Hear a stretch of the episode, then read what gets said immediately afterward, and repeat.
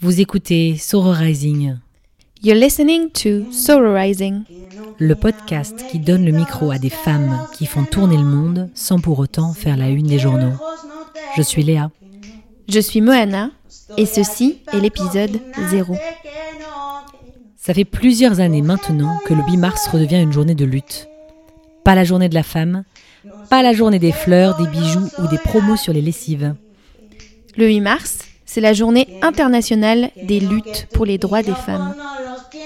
Voilà que dans le monde, cette lutte s'organise et se cristallise autour d'un moyen d'action bien connu de tous et de toutes, la grève. La grève des femmes, ce n'est pas un phénomène nouveau. La première a eu lieu en Islande, il y a des années. Elle a eu un effet politique retentissant. Depuis, d'autres se sont organisées. L'année dernière, en Espagne, la grève a rassemblé 5 millions de femmes dans la rue. Du jamais vu. L'été dernier, un petit groupe de femmes en Belgique s'est dit c'est notre tour. À nous d'organiser la première grève nationale des femmes de Belgique. Elles n'étaient pas liées à des partis politiques. Elles n'étaient pas non plus forcément liées à des milieux militants. Elles étaient juste féministes et motivées. En septembre, elles ont organisé la première assemblée générale visant à discuter de la grève et qui a rassemblé des centaines de femmes. C'est ainsi que le collectif 8 mars a été créé. C'est un collectif organisé en non-mixité choisie. Cela veut dire qu'il est composé uniquement de femmes, et par femme, on entend toute personne identifiée et ou qui s'identifie comme femme. Les femmes viennent d'horizons très divers et de milieux très différents, mais n'ont qu'une seule motivation. Tout arrêter et stopper le pays le 8 mars. Le collectif appelle donc à une grève totale. Cela veut dire qu'il propose quatre types de grèves. D'abord, la grève du travail salarié. D'ailleurs, plusieurs syndicats ont posé des préavis de grève et encouragent les femmes à ne pas travailler ce jour-là. Mais aussi la grève du soin aux autres. Toutes les femmes sont encouragées à arrêter de prendre soin des autres, c'est-à-dire, si elles le peuvent, à arrêter de s'occuper des enfants, de ne pas faire le ménage, ne pas faire les courses, ne pas répondre au téléphone, bref, ne s'occuper que d'elles-mêmes. Le collectif appelle aussi les femmes à faire une grève de la consommation. Parce que les femmes subissent aussi des injustices de ce côté-là et sont ciblées spécifiquement en tant que consommatrices. Enfin, le collectif appelle les étudiantes à faire grève. Pour parler de cette grève, on a la chance d'avoir avec nous Alex, membre du collectif 8 mars. On aurait pu demander à tellement d'autres femmes parce qu'elles sont toutes incroyables, motivées, organisées et tellement inspirantes. On espère que vous prendrez du plaisir avec cet épisode, autant qu'on en a eu à l'enregistrer. Donc euh, la grève euh, du 8 mars en Belgique et aussi le collectif euh, du 8 mars euh, sont des mouvements où on est toutes les deux, Léa et moi, euh, très impliquées. Donc ça aurait été un peu bizarre de faire parler notre invité de la grève sans participer activement à la conversation. Alex, bonjour, bienvenue. Bonjour, bonjour. Merci d'être là. Oui, on est super content de t'avoir avec on nous. est vraiment super contente. Merci à vous pour l'invitation. Euh, je pense qu'on va commencer par un tout petit tour de table. Je suis Moana, euh, je suis française. J'habite à Bruxelles depuis deux ans et demi. Je travaille plutôt dans les relations internationales et en ce moment, je travaille sur l'égalité des genres. Et, euh, mais je travaille dans, un- dans une sphère très, très un peu détachée de tout ce qui est euh, travail de terrain et militantisme. Et voilà, s'impliquer dans la grève, c'est quelque chose d'un peu différent de ce que je fais au jour le jour. Ok, bah moi c'est Léa, je suis aussi française, mais j'habite à Bruxelles maintenant depuis 5 ans, 5 ans et demi, quasiment ma sixième année à Bruxelles. Euh, moi là actuellement je bosse dans, dans une entreprise à Bruxelles, donc c'est clairement pas un job féministe. Euh, et c'est vrai que la grève des femmes, du coup, ça m'a bien aidé à me remotiver et à repartir un peu dans des, ouais, dans des quelque chose d'un peu plus avec du sens, voilà. Eh ben moi c'est Alex et euh, moi je suis bruxelloise et je suis née à Bruxelles et donc ça fait un certain nombre d'années, euh, presque 30 ans que je suis à Bruxelles. Et je travaille, j'ai une formation de psychologue clinicienne, et donc je travaille comme euh, psychologue, euh, mais j'ai aussi un travail salarié dans une association féministe euh, où je, ne suis pas psychologue. Je travaille beaucoup sur les espaces publics. Voilà. Donc c'est la petite combinaison dans laquelle je me trouve depuis deux ans, puisque j'ai cherché pendant un certain temps du travail, et donc j'ai dû un peu un peu euh, mettre, euh, mettre les possibilités ensemble. Voilà. Combiner. Super, combiner, on sait faire. Euh, du coup, on va passer à la première question qu'on se pose par rapport à la grève. Pourquoi et comment vous avez décidé de rejoindre la grève des femmes du 8 mars en Belgique et du coup le collectif du 8 mars? Moi, je sais que c'était une, une des filles qui avait un peu initié le, le collectif que je connaissais au tout début. et je me suis dit, ça a l'air très chouette. Euh, et ouais, ça m'a un peu aidé à retrouver un peu de sens, quoi, parce que j'avais, euh, ouais, c'est, je travaille beaucoup dans l'administratif, c'est pas, voilà, il y a des gens à qui ça convient. Moi, ça me manquait en fait d'avoir quelque chose de, un de terrain, deux où je pouvais rencontrer bah, des danas incroyables, parce que c'est ça aussi euh, la grève du 8 mars, c'est plein de meufs de folie, et c'est pour ça que je suis un peu restée, on va dire, voilà. Eh ben, moi, j'ai euh, rejoint euh, l'appel à la grève. J'avais aucune idée de qui avait lancé cet appel, etc. Mais je l'attendais depuis 2-3 euh, ans au moins. Donc, j'ai à peine vu que j'ai suivi. Quoi. Je ne me suis pas posé 36 questions, puisqu'effectivement, moi, je participe, enfin, je suis active dans le militantisme féminisme depuis un certain nombre d'années. Mais, mais la première expérience marquante pour moi, c'était l'organisation d'une manifestation non mixte euh, en 2015, si je ne me trompe pas. une, des premières grandes manifestations non mixtes, bon, on était, on était je pense, 400 femmes, 400 femmes et personnes trans euh, sur Bruxelles, mais euh, ça faisait un, certain nombre d'années que ça s'était pas passé en Belgique. Donc c'était l'organisation de cette marche non mixte était vraiment incroyable. Et c'était dans la foulée du nouveau gouvernement et puis, euh, et puis ça c'est un peu, euh, ça, il y a eu une autre édition en 2016 et puis en 2017, ben il y a ce truc aux États-Unis là euh, de, de, la Women's March, et surtout l'investiture de Trump. Mais il y avait aussi eu les mouvements argentins qui s'étaient déjà fait entendre. Et puis aussi le mouvement polonais hein, des femmes en Pologne. Et du coup, en janvier 2007, moi j'étais prête. quoi. j'étais là, je me suis dit, ok, ça y est, ce 8 mars, ça va être terrible, etc. Et puis rien, quoi. Décevant. Rien. Et, et, donc je me rappelle avoir participé à des manifs non mixtes qui ont eu lieu, à une manif non mixte qui a été organisée en 2017, mais à laquelle j'ai pas participé à l'organisation. Euh, et, donc voilà, d'attendre patiemment que quelque chose se produise, qu'on réponde à l'appel international en Belgique, et, voilà. Voilà comment, comment je suis directement, j'ai directement suivi le mouvement. Alors moi, c'était à une, c'était à la caravane des femmes, la manif euh, pro accès à l'IVG qui a eu qui a eu lieu, euh, je crois que c'était en septembre. Euh, et, je, c'était un week-end qui était assez incroyable pour moi parce que j'avais des très bonnes amies espagnoles qui me rendaient visite et on avait passé le week-end. C'était vraiment très euh, women's power. On était ensemble et on avait passé une soirée super bien juste à, à danser entre meufs et c'était trop bien. Et le lendemain, on est allé toutes à la manif et pendant la manif, il y avait des, filles du collectif qui tractaient pour la première assemblée générale. Et j'ai vu le tract et j'ai fait that's it. C'était un peu comme c'était un peu comme toi, euh, euh, Alex, euh, parce que c'était c'est en fait moi je, suis française donc je regardais plutôt ce qui se passait en France et j'ai été super déçue un de la réaction de la France à MeToo et deux de ce qui s'était passé le 8 mars parce qu'en fait il s'est rien passé et à côté il y a les Espagnols qui ont fait un truc incroyable. La, la, grève avec 5 millions de personnes dans les rues et j'étais là, j'ai mais quand est-ce que ça va se passer? On a besoin de quelque chose comme ça. Euh, et quand j'ai vu ce tract, pour moi, c'était vraiment euh, ok. Bon ben voilà, je sais euh, ce, ce, que je vais faire et, et, je suis allée à la première AG avec toi, euh, Léa. Et voilà, et je savais que ça allait, ça allait démarrer quoi.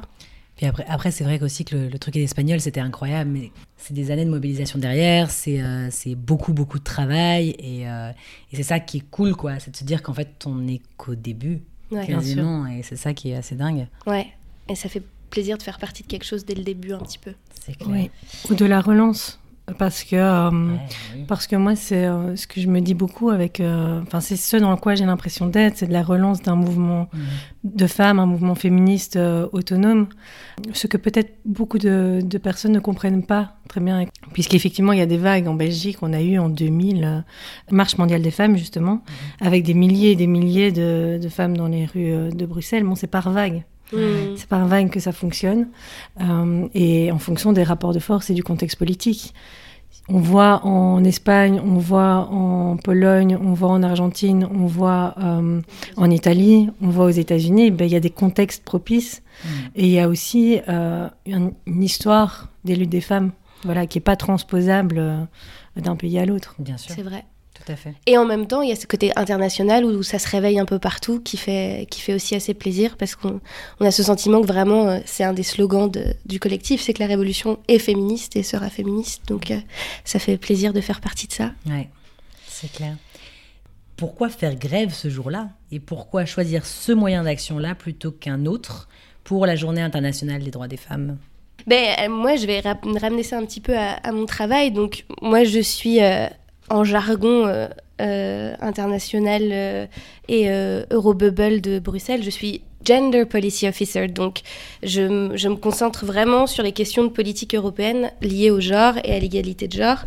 Et euh, c'est mon travail. Ça veut dire que le 8 mars, je sais déjà qu'il va y avoir plein d'événements. Mais ça va être des événements ça va être des conférences où va y avoir des, des gens un peu haut placés qui vont venir et qui vont parler et qui vont dire oui, oui, l'égalité, c'est très important et l'égalité des femmes, c'est très important et il faut inclure les femmes et il faut empower women et tout ça. Et en vrai, euh, ça m'intéresse, hein, parce que c'est là-dedans que je travaille, mais j'ai envie de faire quelque chose ce 8 mars qui, qui pour moi est beaucoup plus euh, fort et a beaucoup plus d'impact que plein de conférences au Parlement européen et, et plein de conférences organisées par des, par des, des, grosses organisations. J'ai envie, et c'est aussi peut-être quelque chose qui est personnel, mais j'ai envie de faire un truc de terrain et je pense qu'une grève, c'est une un des moyens d'action les plus, les plus proches du, du terrain en fait, parce que c'est juste arrêter de faire ce qu'on fait montrer de manière très pratique en quoi les, les, femmes sont indispensables à, toute la, à toute la vie économique, mais à toute la vie sociale et à, toute la vie politique euh, et en général. Donc voilà, c'était ça. Je me suis dit, j'ai envie cette année de faire autre chose que d'écrire des posts Facebook et d'aller à des conférences. Euh, j'ai envie de, de faire quelque chose de pratique, notamment dans tout ce mouvement international qui est en train de, de s'élever un petit peu partout. Pour moi, c'est le, le, gros problème, je pense, euh, actuellement, enfin, je pense, c'est presque objectif, c'est euh, l'exploitation capitaliste et Mmh. c'est euh, la domination. Et donc, pour enrayer la machine capitaliste qui avance, avance, avance, avance, avance et qui est quasi inarrêtable, quoi, parce que nous aussi, dans nos vies de tous les jours, dans nos vies quotidiennes, ben, on sent très vite le poids de, de cette machine, on sent très vite qu'on a peu, euh, peu l'occasion de sortir la tête, euh, la tête de l'eau. Et, euh, et du coup, il faut, il faut stop, quoi. Il faut mettre un bâton dans, dans l'engrenage et juste l'arrêter et, euh, et, et, et, changer complètement de, de façon de fonctionner. Donc, euh, ça me fait, ça me rappelle que j'écoutais cette euh, jeune suédoise là pour les manifs euh, climat. Greta Thunberg. Greta. Merci pour son nom, Greta Thunberg. Et, euh, et elle disait, ben voilà, si les changements à l'intérieur du système sont pas possibles, il faut peut-être penser à changer de système. Ben c'est clairement ça. C'est clairement ça. Et les grèves, ben les grèves, ils sont, ils sont pas souvent hein, les grèves pour les conditions de travail, etc. Mais une grève plus large, une grève politique, euh, une grève de changement de système, pour moi, c'est fondamental et c'est un moyen d'action qui instaure un rapport de force, puisque ce qui permet les, les personnes qui s'enrichissent sur notre dos, elles mmh. continuent d'avoir besoin de nous.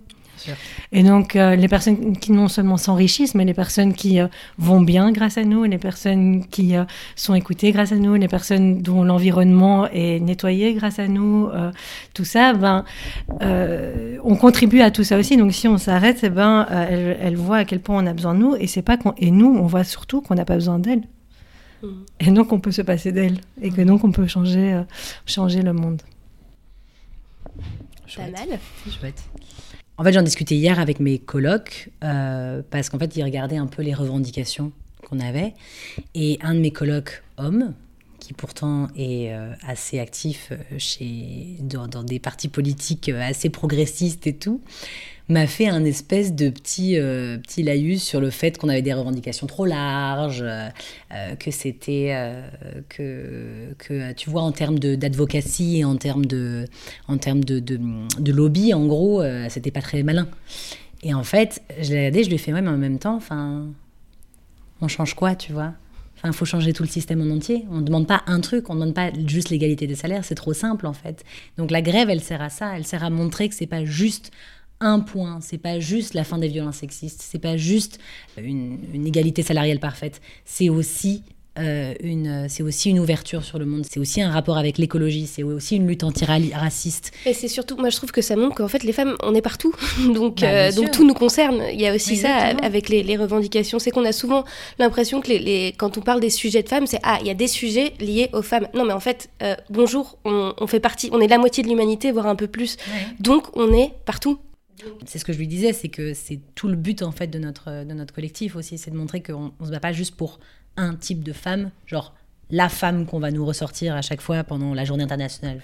la journée de la femme, comme ils disent. Non, c'est pour ça que ça s'appelle la journée internationale des droits des femmes, parce qu'on est pluriel, on est partout. Oui, il y, a plein de niveaux de, comment dire, d'imbrication, quoi, en un sens.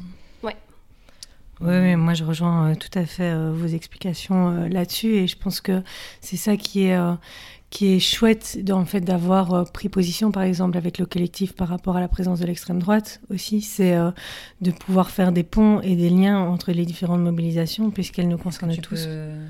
tu peux expliciter? Oui. Donc, effectivement, euh, c'était à l'Assemblée générale de décembre, je ne sais plus, le 16 peut-être. Il y a eu une grande mobilisation de, de, l'extrême droite à Bruxelles. Donc il y avait 5000 euh, personnes d'extrême droite dans les rues de Bruxelles au même moment où nous, on avait décidé de faire une assemblée générale féministe. Et donc euh, se poser la question de qu'est-ce qu'on fait quoi? Est-ce qu'on s'arrête ou est-ce que euh, où est-ce qu'on fait notre assemblée générale et en même temps, euh, qu'est-ce qu'on fait avec ça? Comment est-ce qu'on va réussir à tenir et à parler de comment on s'organise pour la grève du 8 mars quand juste à côté, on sait qu'il y a 5000 fachos euh, dans les rues? C'est assez compliqué et donc on a décidé à ce moment-là de collectivement, hein, ensemble, de, de, sortir un communiqué par rapport à ça et de se positionner par rapport à cette présence de l'extrême droite, en faisant des ponts et en expliquant très bien que euh, les premières victimes de l'extrême droite euh, et de leur politique, c'est clairement les femmes, c'est clairement les personnes migrantes, et que les logiques de bouc émissaire n'ont jamais servi personne, euh, à part des personnes qui ont des intérêts à, à, à faire valoir. Mais donc, euh, de se positionner euh, contre ça, c'est fondamental, de faire des liens maintenant avec euh, le mouvement pour, pour l'écologie et, pour, contre les dénis climatiques. C'est fondamental de faire des liens avec, j'ai déjà dit la question de la, migration, mais la question de la précarité. Tout ça, c'est la base parce qu'effectivement, comme, comme tu disais, Moana, on est là partout. Et c'est nous qui sommes concernés, quoi. C'est les femmes précaires, racisées, euh, les personnes euh, euh, aux identités de genre ni femmes, ni hommes ou, ou, trans, etc., qui sont concernées par, par l'exclusion sociale, quoi. Mm-hmm. Et donc, on se mobilise sur ces questions-là parce que c'est ces questions-là qui nous concernent, en plus de la question des violences et du sexisme, etc. Mais moi, je trouve ça personnellement, je trouvais ça dur en fait en termes de, savoir comment, pardon, de notamment voilà, moi par exemple j'ai pris le parti euh, la dernière AG, je suis allée euh, manifester donc, euh, enfin aller à la marche pour le climat. Parce que là, pour le coup, ça me semblait hyper fondamental, mais c'était dur parce que j'avais envie d'être présente à l'AG, parce que je peux pas aller à la suivante, parce que voilà. Et, et je trouve ça extrêmement difficile de, parce que là, il faut faire des choix en fait. Et, je trouve ça compliqué. Et donc ça, c'est une question que moi je me pose et que j'aimerais du coup vous poser. Euh, comment est-ce que vous voyez ça? Est-ce que vous voyez une facilité de lier?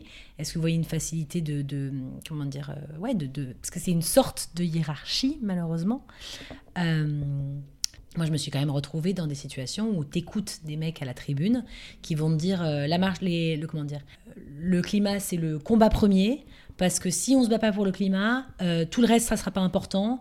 Donc, peu importe, c'est la seule lutte qui vaut. Et là, ça m'a rendu folle, moi. Ça m'a rendu dingue. J'étais juste, mais putain, mais euh, of course, c'est un espèce de white guy qui va dire ça parce que c'est juste hallucinant de bêtises et de manque de réflexion sur le fait que, bah non, en fait, tout va ensemble et on peut pas juste dire non, l'écologie c'est en numéro un, quoi. Bien sûr.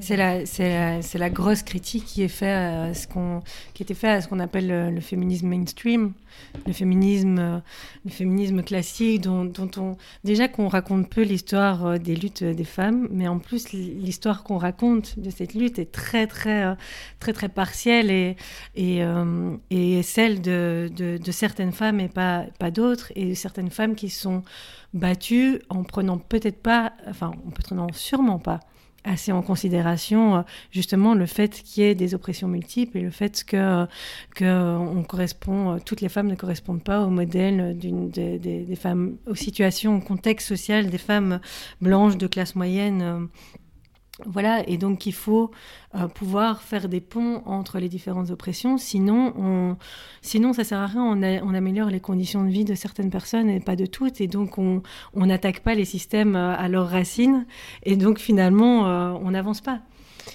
Ben, moi, ça il y a aussi quelque chose que, que j'ai trouvé vraiment intéressant, c'est qu'il y a un article qui est sorti là dans Libération qui parle des jeunes organisatrices des marches pour le climat.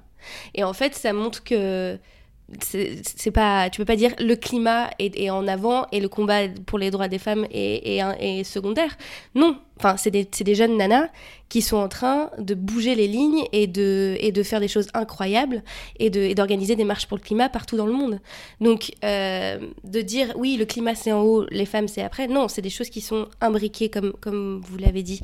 Euh, et puis, et puis c'est vrai que mais après, c'est compliqué parce que le traitement de l'actualité de ces sujets-là est toujours très, très, mm. très euh, cloisonné.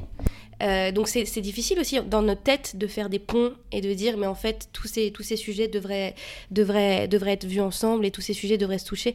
Et c'est ce qui a fait notamment le, le succès de la, marche, euh, la Women's March aux États-Unis. La première, euh, c'est qu'elles ont, elles ont décidé vraiment d'avoir une approche intersectionnelle, donc de faire, euh, de, de, faire euh, s'intersecter toutes les luttes euh, entre elles.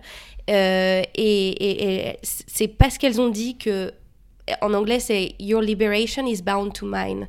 Donc c'est parce que ta libération est liée à la mienne qu'il faut qu'on travaille ensemble. Et c'est ce qui a fait le, vraiment le succès. Et, je pense que c'est, il y a que comme ça qu'on va y arriver en fait. C'est, c'est pas une question de on fait ça pour être inclusif. Non, c'est qu'on fait ça parce qu'il y a que comme ça que ça va marcher.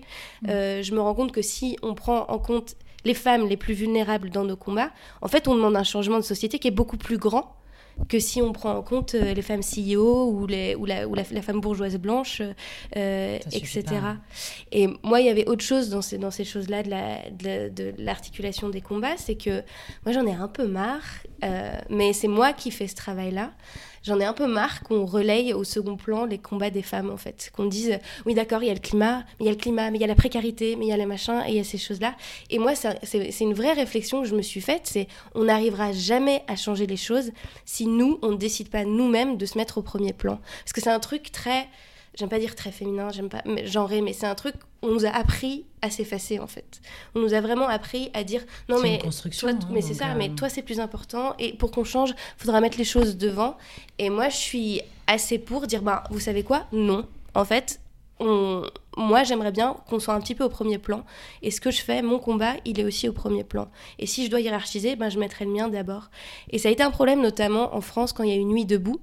Je sais pas si tu as suivi, mais quand il y a ah eu, quand vous avez suivi, quand il y a eu Nuit debout, bah par exemple la Nuit debout, il y a des agressions sexuelles.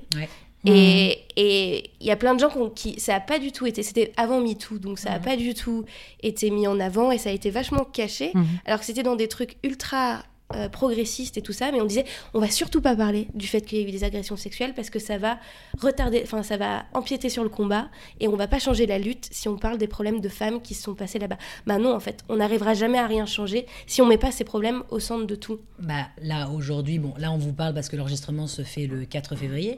Euh, aujourd'hui il y avait le procès Beaupin en France, ah qui est purement un exemple de ça en fait. C'est des femmes qui pendant des années se sont tues et je veux dire, c'est euh, parce qu'il fallait pas faire de bruit dans le parti. Euh, moi, personnellement, je pense que c'est pas un hasard que ça soit sorti chez Europe Écologie Les Verts, qui est un parti quand même assez féministe, et que du coup, oui, elles se sont tues pendant des années, mais c'est le cas dans tous les partis. Évidemment. Des mecs comme Beaupin, il y en a dans tous les partis. Encore, euh, il, y en a, il y en a vraiment partout, quoi. Et donc, je, je C'était exactement ça pour moi. Tu vois, c'est que on passe et souvent dans les organisations encore plus de gauche, enfin gauche progressiste, suivant ce qu'on qu'on veut les appeler, il y a ce truc de euh, non, ça va décrédibiliser, ça va décrédibiliser quoi. Ça va décrédibiliser le mouvement si on dit qu'il y a un souci. euh, qui est... Ou si on met les, les femmes d'abord, Ouais, si on priorise ça. Non, c'est logique. Oui, tout à fait. Mais ça rejoint euh, peut-être la question aussi euh, que, dont je parlais tout à l'heure du mouvement autonome euh, des femmes, puisque effectivement, encore maintenant, beaucoup de personnes disent mais pourquoi est-ce que vous avez besoin de vous organiser en- entre femmes, puisqu'effectivement faire grève le 8 mars, mais effectivement vous avez plein de bonnes raisons, la précarité, etc. Mais la précarité, ça touche tout le monde, et donc il faut il faut faire grève ensemble et appeler à une grève pas, enfin une grève de toute la population. Et puis on- les 5 millions en Espagne n'étaient pas que des femmes, etc. Et donc il faut, euh, il faut sans cesse revenir en disant mais il y a la nécessité un, de s'organiser ensemble, s'organiser en- dans un groupe de personnes opprimées, euh, de se visibiliser en tant que tel. Donc parce que des grèves de femmes, des grèves féministes, il y en a partout. Quand les infirmières sont en grève, c'est des femmes. Quand Bien les sûr. nettoyeuses sont en grève, c'est des femmes. Mais donc là, Les logopèdes, orthophonistes sont en grève, c'est des femmes. hein. Voilà. Donc, donc voilà, quand les psychologues sont en grève, c'est des femmes. On pourrait continuer, on pourrait continuer. Et donc, donc là, la différence, c'est que par contre, ben, on se visibilise en tant que tel. On se visibilise en tant que tel. Et en plus, on s'organise en tant que tel dans un espace sans euh, homme cisgenre. Donc, homme dont l'identité de genre correspond à celle qui leur a été assignée à la naissance. Et donc, on fait ça pour non seulement se sentir bien entre soi, ne pas avoir à expliquer euh, toutes les discriminations qu'on vit systématiquement, mais partir de ce point, de vue-là, et aussi, comme vous disiez, euh, mettre ça en priorité. La priorité, c'est aussi de combattre les violences auxquelles on a à faire face dans nos vies quotidiennes, en plus, que, en plus de euh, changer le système. Et donc, non seulement on doit être ensemble pour s'organiser, mais en plus on doit être ensemble pour penser quelles sont nos revendications propres. Parce que sinon, nos revendications vont sans cesse être celles que d'autres nous imposent. Comme vous disiez, les priorités, c'est euh, la lutte pour les conditions de travail. Si on vient avec la question des violences qu'on subit de la part des employeurs ou de la part de collègues, etc., on divise le mouvement. Cette question de, de, de la non-mixité, elle est mobile. Donc il y a la non-mixité femme, mais il y a aussi la question du racisme, Oui. bien sûr. Il y a aussi la question de la transphobie, bien sûr. Il y a aussi, il y a aussi d'autres questions, la question du validisme, etc.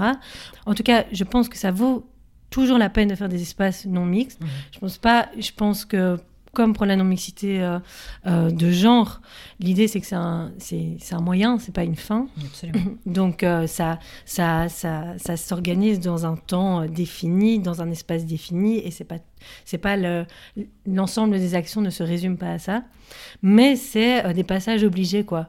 C'est juste des passages obligés, Absolument. et tant qu'on n'aura pas d'égalité, ce seront des passages obligés. Bah, Voilà. c'est- C'est comme les quotas, c'est comme toutes ces mesures en fait qui sont des passages obligés pour arriver quelque part quoi. Ça.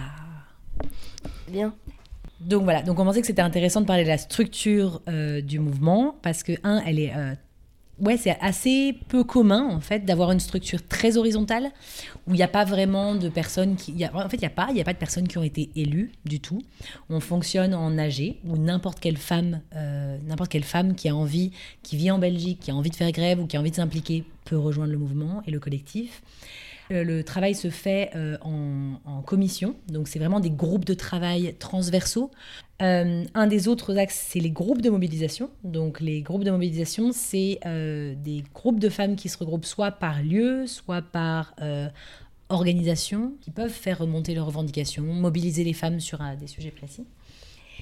Et voilà, et en fait, tout ce petit monde est un peu, non pas coordonné, mais un petit peu organisé par le secrétariat, qui du coup aide à tout ce qui est administratif et voilà. Et logistique. Et logistique. Un super boulot c'est logistique, un- quand même. C'est un travail très. C'est c'est assez ingrat mais difficile.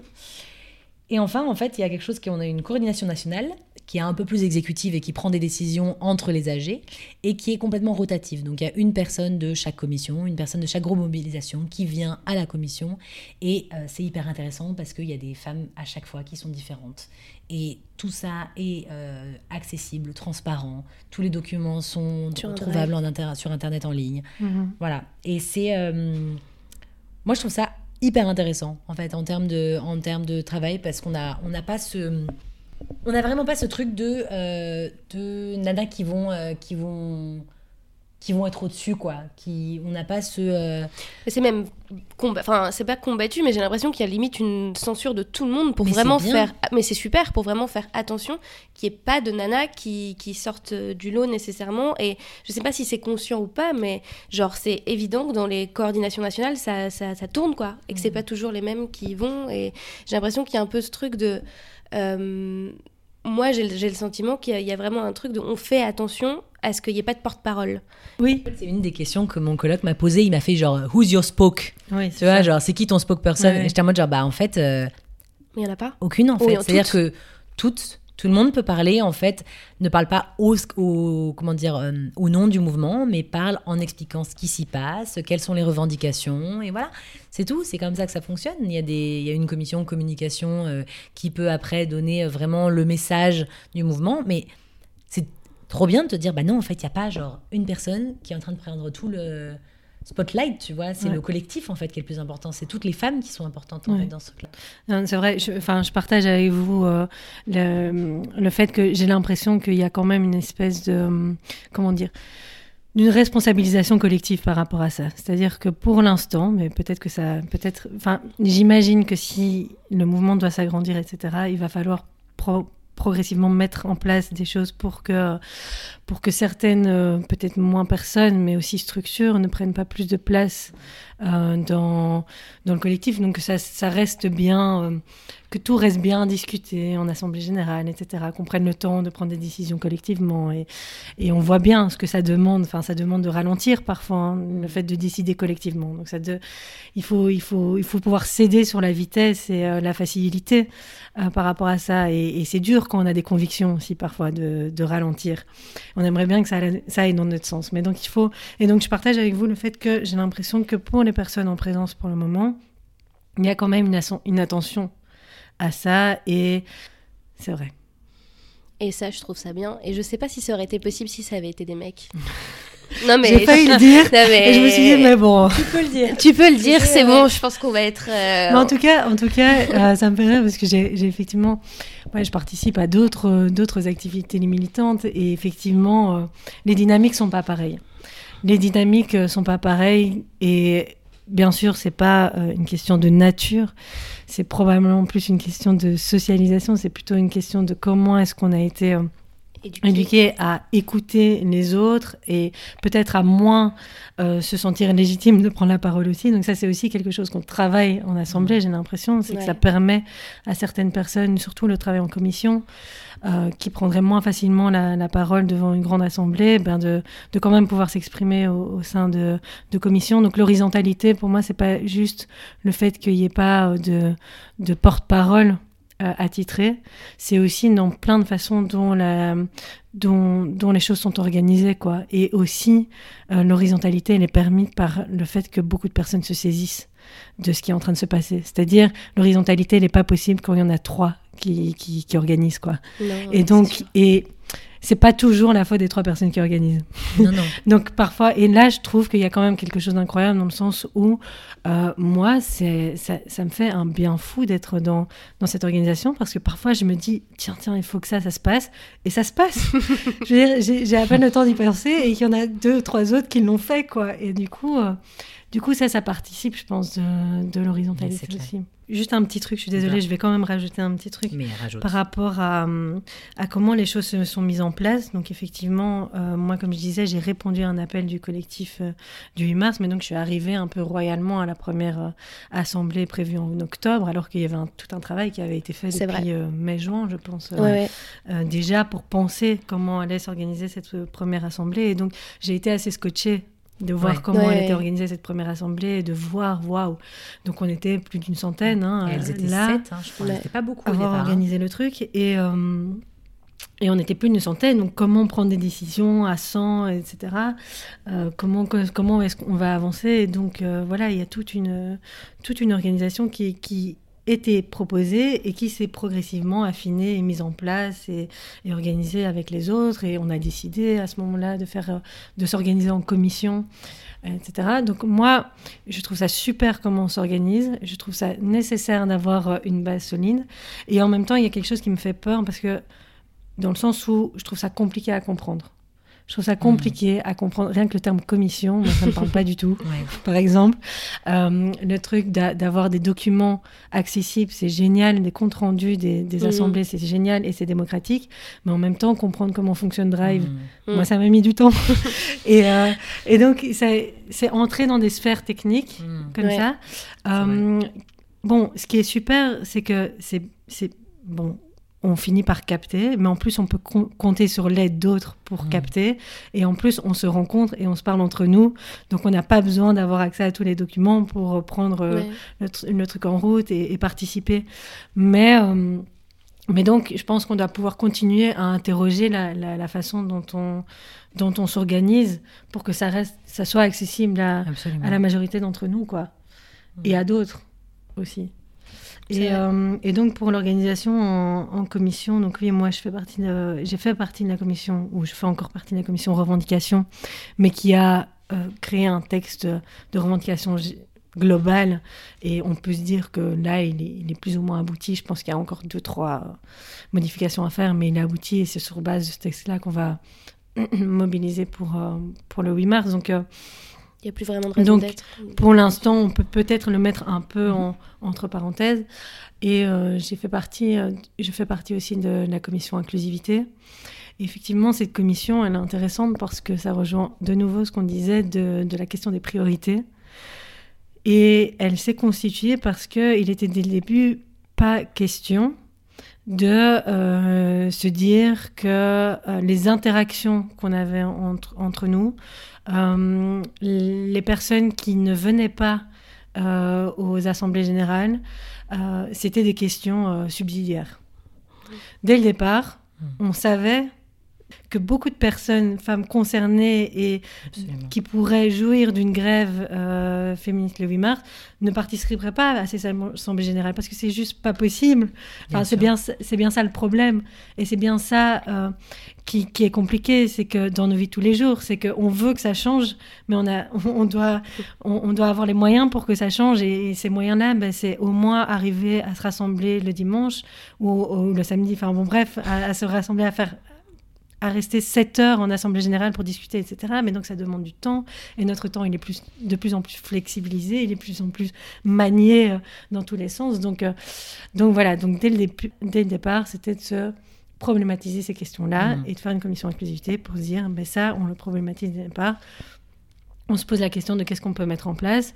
Et bien sûr, il y a eu, euh, il y a eu dès la première assemblée générale un une première intervention je pense que ça a accéléré le travail de la commission inclusivité qui s'est constituée à partir de ça, dans le sens où il y a une, euh, une femme trans qui euh, est intervenue lors de la, première assemblée générale en disant qu'elle ne se sentait pas du tout à l'aise euh, dans, dans l'assemblée de par la présence d'une autre personne qui avait tenu apparemment des, des positions transphobes.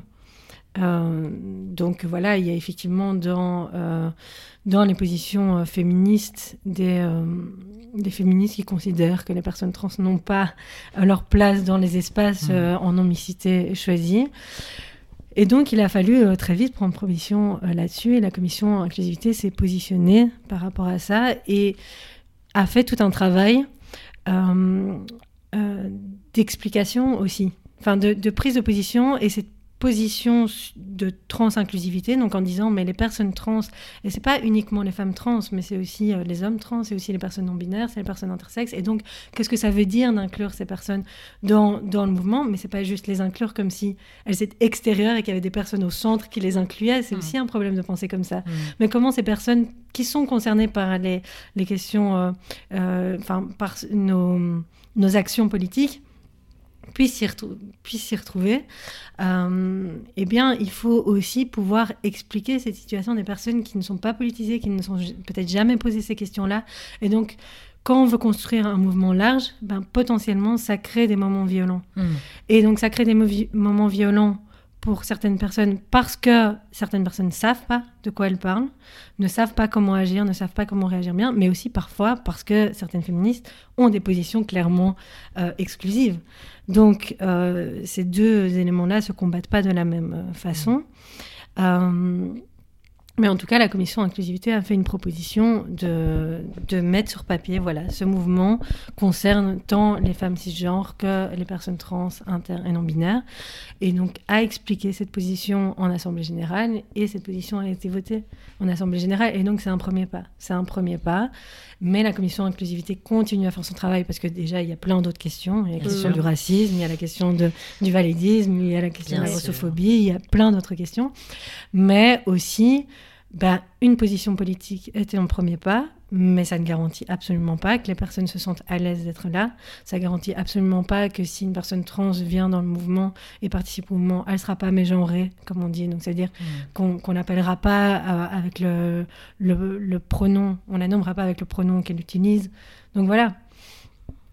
Ça, c'est fondamental. Ça Mm. expli- on a aussi dû expliquer, euh, mais on a même dû faire ce travail au sein même de la commission. Mais après, de pouvoir dire, mais tiens, si on prend cette position-là, ça veut dire que on dit qu'on est une grève des femmes, une grève féministe, etc. On communique au féminin par rapport à l'extérieur parce que c'est nécessaire dans un monde hétéronormé qui nous, qui nous, qui divise la société en, en deux et qui invisibilise tout un groupe qui est considéré comme femme. Donc c'est, c'est, c'est nécessaire dans, dans le monde actuel. Et en même temps, euh, et en même temps, comment est-ce qu'on visibilise les personnes trans et les personnes non binaires, etc.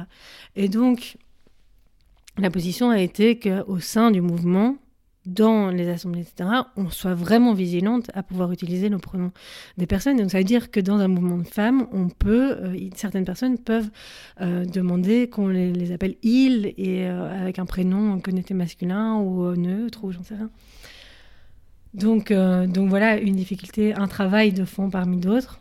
Mais un travail qui est nécessaire et qui encore se reflètera dans, dans, dans ce qu'on revendique aussi. C'est on Voilà. peut pas on peut pas revendiquer d'inclure tout le monde et nous-mêmes dans ce qu'on fait euh, être problématique à ce niveau-là. Mm. Mais c'est quelque chose qui s'apprend. En fait, c'est ce que Ouais. tu dis. euh, Voilà, c'est quelque chose qui s'apprend. Il faut euh, comprendre qu'on est en train de se politiser collectivement, euh, de se déconstruire collectivement, déconstruire toute une série de choses qu'on a apprises collectivement. Et ça se, tr- se transparaît dans les revendications, juste pour euh, faire le lien avec la question du racisme, par Mhm. exemple. Donc bien sûr, ça c'est une question euh, euh, super importante. Quoi. Sans cesse, on visibilise uniquement euh, les femmes blanches. euh, voilà. Euh, comment ne pas s'invisibiliser en tant que personne racisée dans euh, un mouvement Comment faire comprendre que avoir des, le mouvement féministe doit avoir des positions sur le, le racisme et que le racisme ne se limite pas à la question de la migration Mm. donc, enfin, c'est tout ce travail-là. Donc, oui, c'est super. On, fait, on a des positions sur la question des frontières, etc. Mais quand est-ce qu'on parle du, colonialisme et de la lutte décoloniale Quand est-ce qu'on parle des discriminations racistes et à quel point les femmes racisées ou les femmes noires sont discriminées à l'emploi et que ça aussi, euh, c'est quelque chose qu'on peut inscrire dans nos revendications par rapport au, au 8 mars et que ça a toute sa place là et que non, c'est pas aux, femmes racisées de créer leur propre mouvement avec leurs propres revendications parce que c'est quelque chose de spécifique. Ce qu'on dit aussi pour les personnes trans, en disant mais vos revendications sont des choses spécifiques, etc. Non, donc comment est-ce qu'on a des revendications globales qui peut-être rentrent pas dans les détails des choses, mais permettent aux personnes trans et permettent aux femmes racisées de, de, pouvoir porter leurs propres revendications. Voilà. Parfait. C'est euh, selon vous, après le 8 mars, qu'est-ce qui va se passer? Je sais pas, à la fois j'ai un peu ce côté d'être très, euh, très euh, optimiste et d'avoir euh, un gros changement et des choses comme ça. Après, euh, je suis aussi très réaliste sur le fait que, hum, encore une fois, c'est la première, que j'espère qu'on en parlera, j'espère que ça va faire réfléchir, j'espère que... En fait, surtout, j'aimerais que le 9 mars, euh, un maximum de personnes comprennent quels sont les quatre types de grèves, que c'est quelque chose qui peut être reproduit, qu'on peut le refaire, que ça peut être adapté à d'autres luttes. Et voilà.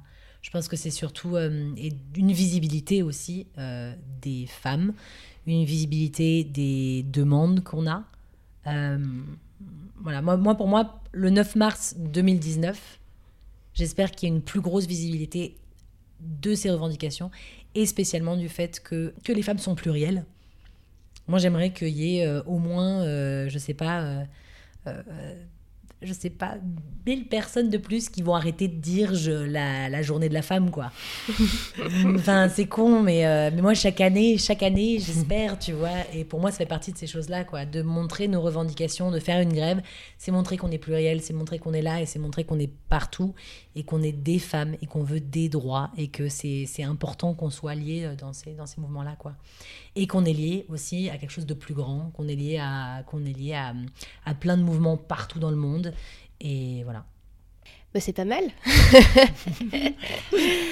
Euh, moi, j'aimerais bien que le 9 mars, les gens se réveillent et se disent euh, que le féminisme, c'est pas pour faire joli, le féminisme, c'est pour changer la société et c'est un mouvement politique. Euh, parce que j'en ai un peu marre de, de, de ce truc qui se passe en, en ce moment, qui est cette espèce de branding de ouais, je suis féministe, euh, t'as des jolis t-shirts, enfin, je suis la première coupable, je m'en suis offert plein, mais euh, t'as des, de cette idée du féminisme comme ce, ce, joli mouvement qui est très, euh, qui, qui a pour but l'égalité, mais qui est très éthéré, très. Moi, j'ai envie qu'on leur montre que, ben, non, en fait, euh, on n'est pas là pour déconner. Euh, et, et les mouvements politiques de femmes sont probablement les mouvements qui vont changer en profondeur la société dans les années qui viennent et sont les mouvements qui ont un pouvoir transformatif énorme. Euh, bon, c'est un énorme objectif, hein, mais j'ai pas envie. Je, suis aussi réaliste. Je sais pas si les gens vont se dire ça, mais je pense que les gens vont se dire ah oui. En fait, le 8 mars, euh, en fait, le 8 mars, euh, c'est une journée de lutte et, et on, on nous l'a montré. Et on nous a montré que on nous a montré le potentiel des mouvements de femmes. Et il y a un vrai potentiel. Voilà, c'est ce que j'aimerais bien. Moi, je trouve ça super. Euh, moi, je, je vous rejoins complètement. Je voudrais. euh, je trouve ça important. Je trouve, ça, je trouve que l'histoire du 8 mars est importante aussi. Enfin, je veux dire, c'est quand même euh, une journée internationale qu'on hérite de mouvements internationalistes, euh, euh, de femmes socialistes euh, en 1910, euh, à, l'avant-garde de la révolution russe. C'est pas n'importe quoi comme, euh, comme histoire. Euh, donc, euh, donc c'est important de, de, marquer le coup. Bien sûr, moi, je, je voudrais qu'après, euh, on soit dans l'imprévisibilité aussi. C'est qu'on puisse se dire effectivement que ça, on peut le faire à n'importe quel moment. Dès que ça va pas, euh, on peut, euh, on peut se mettre en grève, on peut, on peut arrêter, arrêter la machine euh, comme quand on veut, comme on veut. Je veux dire, on a aussi pu faire un travail avec certaines copines de d'histoire des grèves et de voir que les grèves c'est pas un truc de personnes qui en ont les moyens quoi. Les grèves c'est un truc de personnes qui n'ont plus d'autre choix que de faire grève et des grèves qui ont tenu des mois et des mois, ça existe. Et donc pourquoi ça existe? Parce que c'est des moments dans lesquels les solidarités sont mises en place.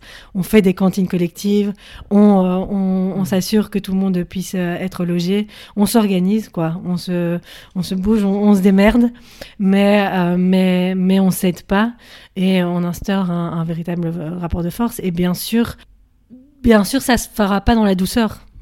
bien sûr, ça se fera pas dans la douceur. Et j'en ai un peu marre que ça, ça se fasse dans la douceur, en fait. Mais ça se fera dans une douceur interne, en fait. Oui. C'est ça. Entre nous, Entre nous, On ce sera sympa. Ce sera Voilà. bienveillant. Entre nous, ce sera Donc, bienveillant. entre nous, on, prend ça, on prendra soin euh, on- des, des unes et des autres. Et euh, c'est ça qui fera la force et c'est ça qui fera qu'on sera, qu'on sera paré pour le combat. Bon, j'espère que vous avez apprécié ce petit moment de lutte, de féminisme, d'anticapitalisme et d'antiracisme. Nous, ça nous a fait bien plaisir.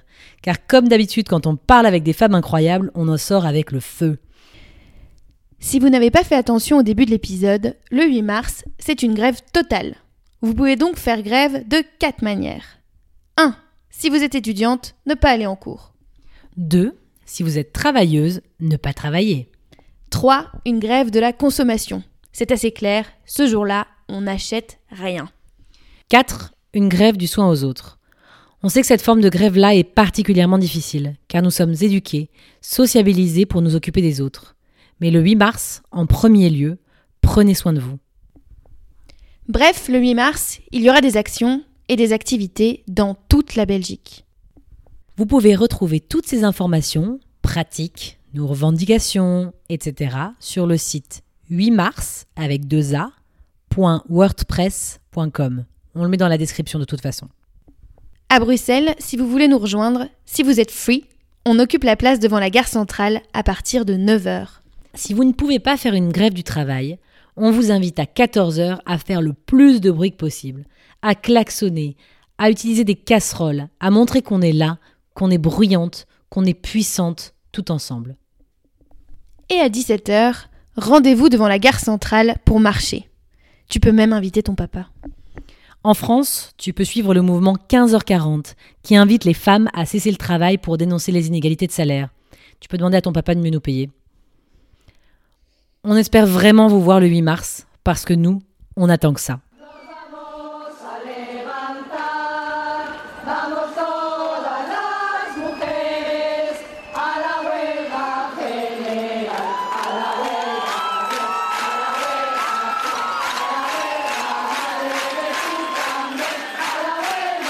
Rejoignez-nous. Rejoignez-nous absolument. Rejoignez-nous tout à fait.